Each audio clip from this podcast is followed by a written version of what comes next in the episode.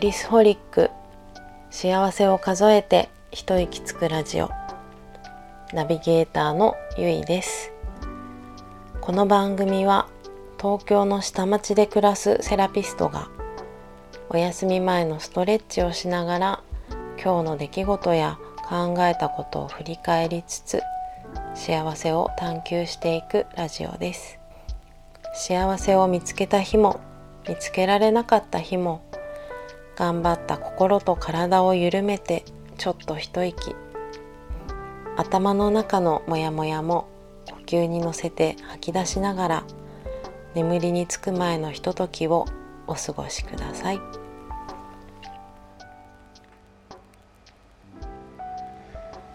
皆さんこんばんは。今日も一日お疲れ様でした。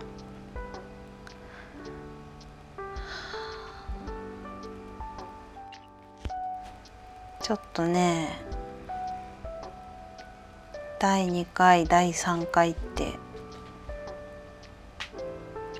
どうでもよすぎる話をしたりしてねよくない。こんなはずじゃなかったって 反省してます。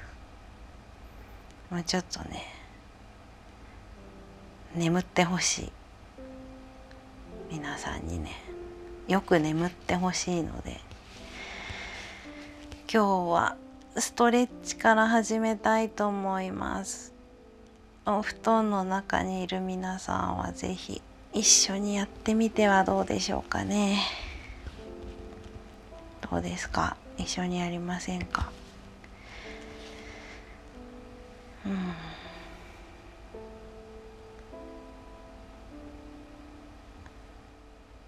ストレッチって言っても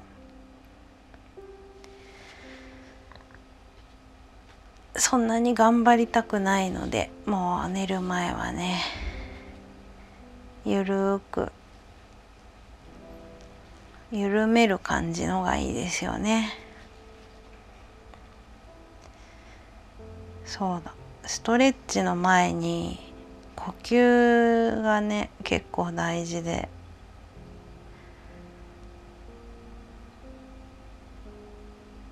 なかなか眠れないっていう方は呼吸でね数を数えたりして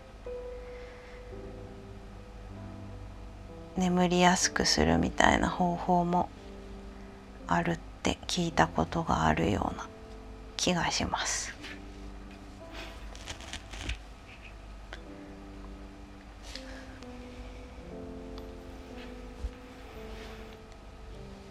ヨガの教室でもねレッスンでも最初に呼吸を整えることが多くて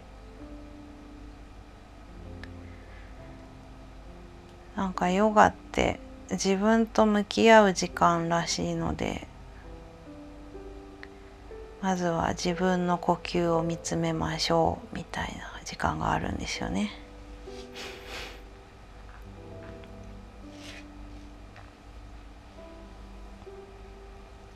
仰向けがいいのかな？まあ、寝る時はうつ伏せ派の人横向き派の人もいると思うんですけどとりあえず仰向けでね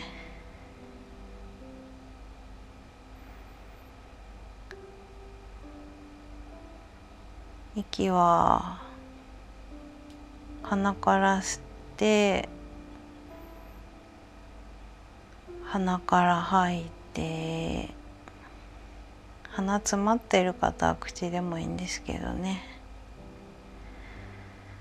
鼻の方が吐く息の量をコントロールしやすいって言ってたような気がします。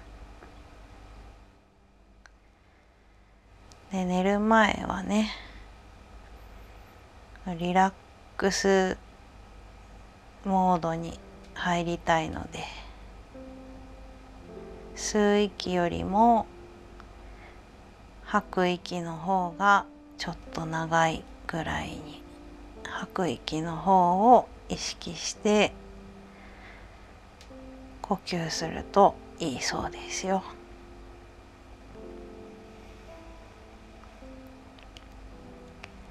で吸う時にお腹が膨らんで吐く時にお腹がしぼんでいくまた膨らんで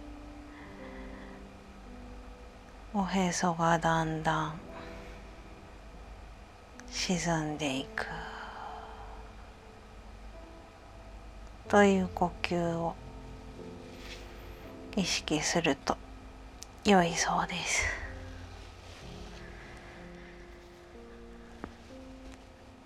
あとはねベッド狭い方はちょっと難しいかもしれないんだけど。こう両手を胸の前で組んでうん。で頭の上にね伸ばすだけでも肩凝ってると辛いんですよね。あの痛い方は無理しない方がいいと思うんですけど自分ここ凝ってるなとかここ突っ張る感じがするなとかそういうのに気づけるだけでも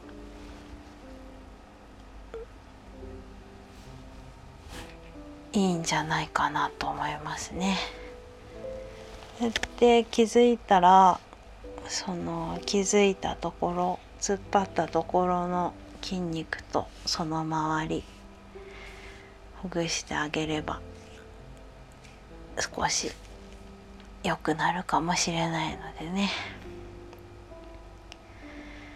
でうん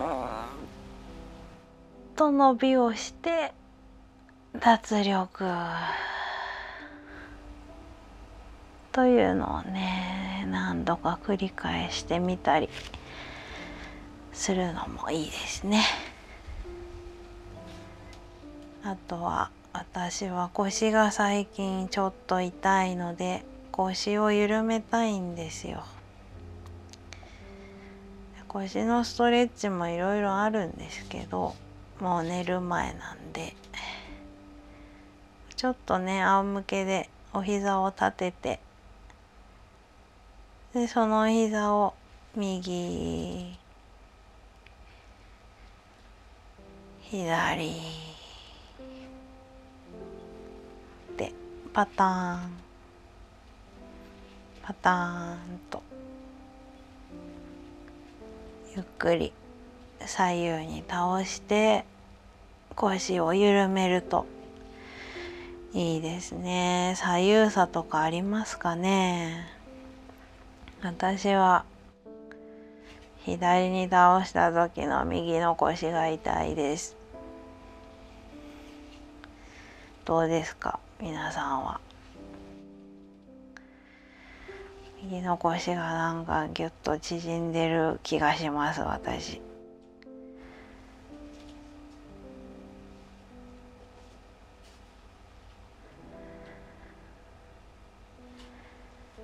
ね縮んでるなーってちょっと伸びが悪いなって思ったら、まあ、私の場合はね右側を伸ばしたいんで膝立ててる状態から左足を伸ばして右の膝を体の左に持っていって ボキって言いました。う無理せずですねこう右の膝体の左に持っていった右膝に左の手を乗せてその手の重さで少し伸ばしてあげるといいかなと思います。でさっきの呼吸ですね。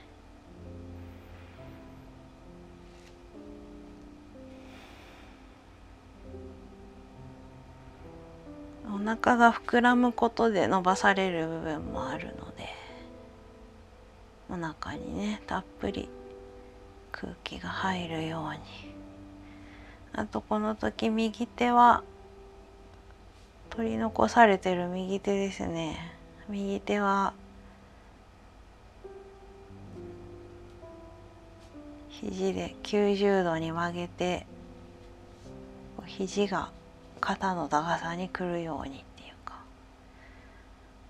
こうね。顔の右側に腕がくるような感じ、うん、動画撮ればいいんですけどね。ちょっと今日撮ってないや。あと映せるような我が家ではない。ごめんなさい。まあ普通のストレッチですよ。多分皆さんがイメージしてる腰ねじるやつやってます。この右手をね顔の横あたりに置くことによって胸の筋肉も伸ばされるんで伸ばされてるかな？胸っていうか。腕の付け根っていうかね背中もねじれていてより良いんじゃないかなと思います。こうなってくるとこの姿勢だとこう胸にもたくさん空気が送り込まれていく感じを感じられるといいかな。よいしょ。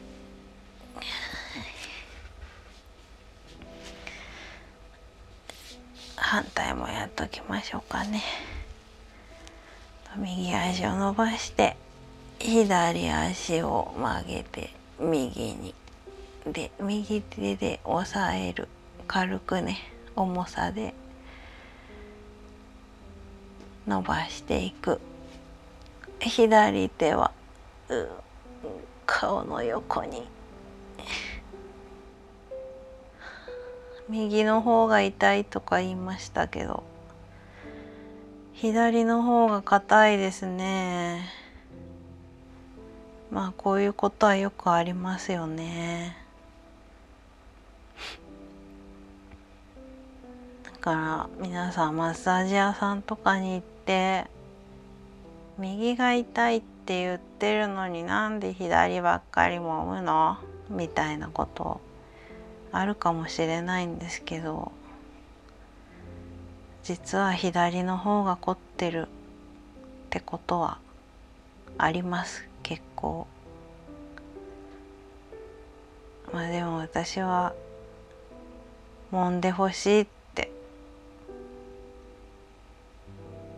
思ってるところを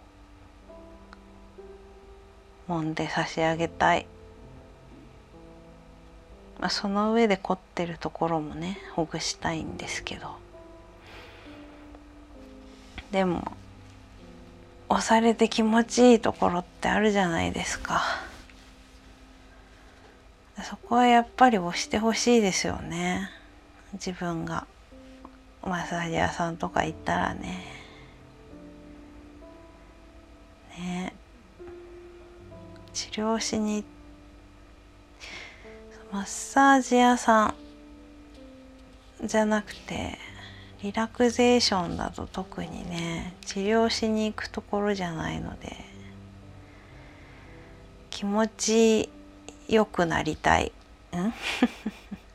気持ちよくなりたい、うん、そう。痛気持ちを味わいたい。ですよね。自分がねお店に行くならね。ねどうですか？伸びましたか？そんな感じでゆっくりゆっくり。ああここ伸ばした方がいいかも。ここ硬いかもっていうところを少し伸ばしてあげるといいんじゃないかな。呼吸がね大事なんで最初に言った呼吸をしながら。伸ばすんだったら最低でも30秒ぐらいはキープした方がいいんじゃないかなと思います。時間が短いと筋肉が覚えてくれないんですって。すぐ戻ろうとしちゃうから伸びるんだよって筋肉に覚えさせるためには30秒ぐらい必要って昔ストレッチを教えてくれた先生が言ってました。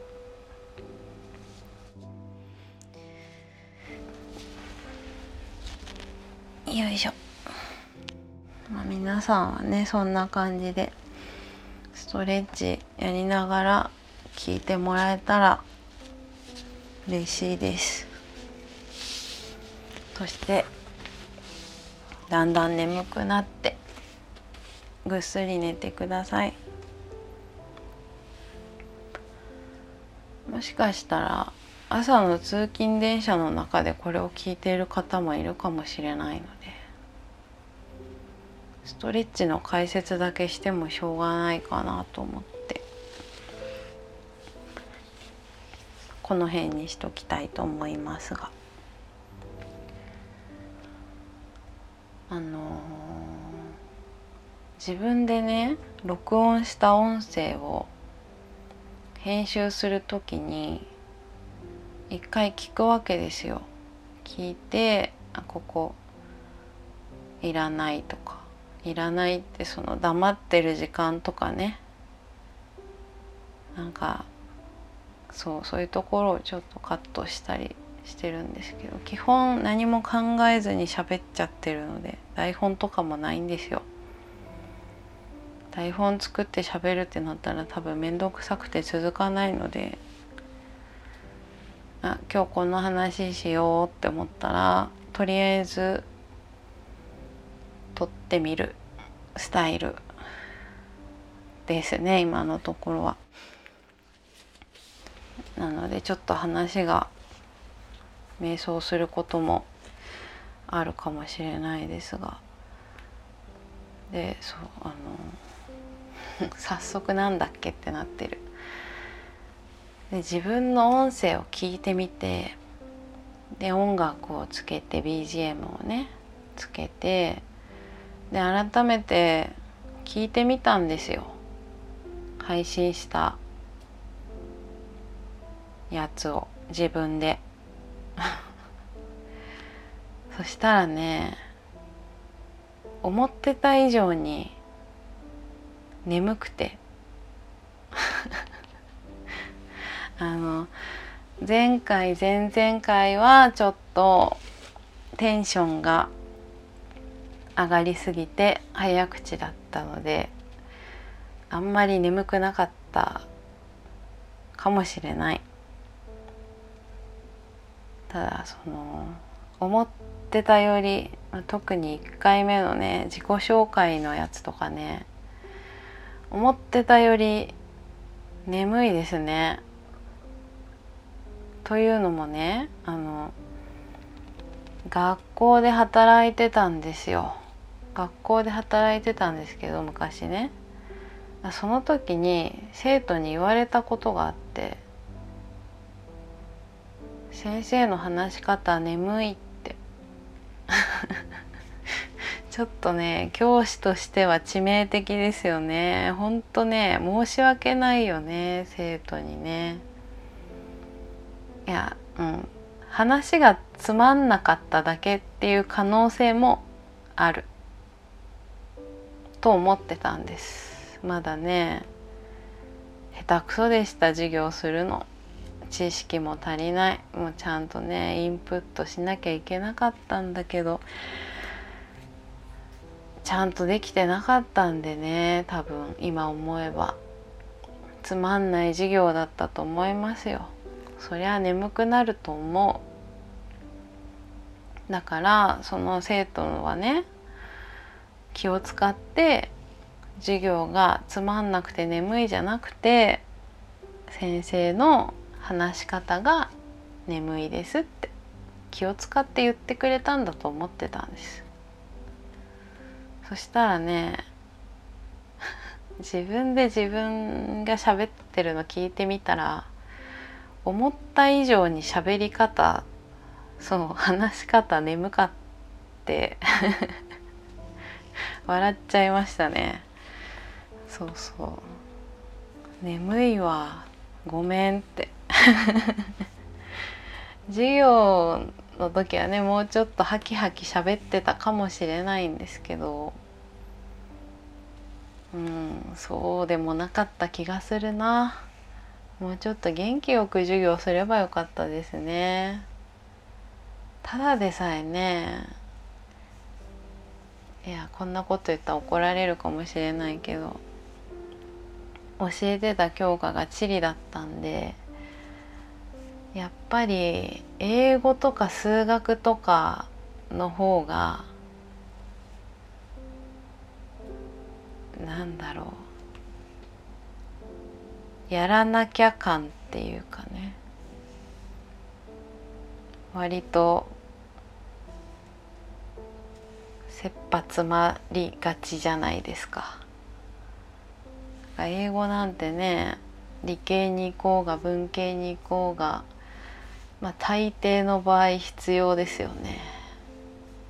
で数学は油断してるとすぐ分かんなくなるんでねまあちょっと必死になった方がいいと思ってましたよ正直ねその先生やってる時頑張れって思ってた。あと国語も大事だと思う。ね基本の3教科なんでね。やっぱ大事ですよね。でそうなってくると、まあ、理科と社会あとうんこの辺になってくると理科の中でもそのね科学生物とか、まあ、社会の中でも日本史世界史とかでありますけど場合によってはもう高校生ぐらいになると自分この教科大学入試で使わないんだよなみたいな教科って出てくるじゃないですか。地理ってやっぱりその中に入ってくると思うんですよ。うん、使わない子もいたと思う。余計ね後回しにしがちっていうか、うん、私も高校生の時あんまり社会の授業とかちゃんと聞いてなかったですからね。ほんとごめんなさい先生。社会に限らずあんまり授業は聞いてなかった。ほんとごめんなさい。なんですけど。まあね。うん。ねただでさえそんな感じなのに先生の喋り方眠かったらね余計眠いですよね。ね毎日遅くまで数学とか英語とかの宿題やって予習してって。予習しないじゃないですか多分社会って。いや予習せざるを得ないような授業をしてる先生方本当にすごいと思うんですけど。私はそこまでねできてなかったので多分宿題も出してたのかな。あんまり出してなかったと思う。もうなんか申し訳なくてね英語とか数学で宿題大変だろうに社会の宿題まであったら辛いですよね。うん。正直授業を聞いてね全部覚えてくれれば宿題なんか出さなくてもいいかなって思ってたのもあるんだけど。ねそういうのもあって。申し訳なかったですね。眠かったよね。私の授業ね。そんなことを思ったりしてました。はい。どうですかね。うん。地理とか勉強授業をあんまり受けてない人もいるんですかね。私が高校生の時は世界史が必修になってたんですよね。なんで世界史の授業は受けててあとね高校2年生の時に文系理系一応分かれる学校だったんで私最初理系に進んだんですよ。理系に進もうとしてた。工学部とか行きたくて。そう。で理系に進もうとしてて、まあ、理系の人って日本史より地理を選びがちだったんです。当時ね私の学校は。だし私覚えるのがすごく苦手で。歴史ってやっぱり覚えなきゃいけないことが地理に比べると多い気がしてて、まあ、それもあって地理をね選択してたから。日本史の授業を受けてないんですよね。高校の時。歴史全然わからない。免許は持ってますよ教員免許。日本史の先生をするための免許は持ってるんですけど。もう勉強してなかったんでね。明らかに知識不足。教えろって言われても多分無理。世界史もあんまりちゃんと聞いてなくて。苦手でしたんでね。赤点みたいな点数を取ったりしていたので歴史はちょっと苦手ですね。うん。高校の時はだから高校2年生で理系に進もうとしたんだけど数学と理科が科学がね分からなすぎて3年生の時に文系に転じるっていう。そんなことをやったりしてましたけど。うん。地理楽しいですよ。なんか最近最近でもないか。ほらタモリさんのねお散歩する番組とか人気じゃないですか。あ私あそこまでは詳しくないです。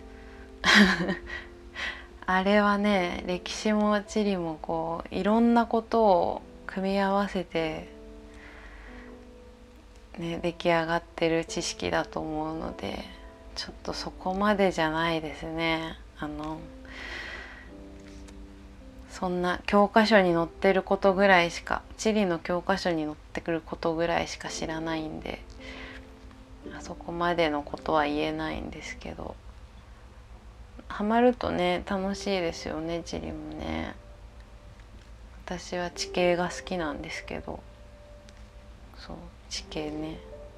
扇状地とか。扇状地好きですねかなり。この話また今度しますね。もうそろそろ30分喋ってるんで。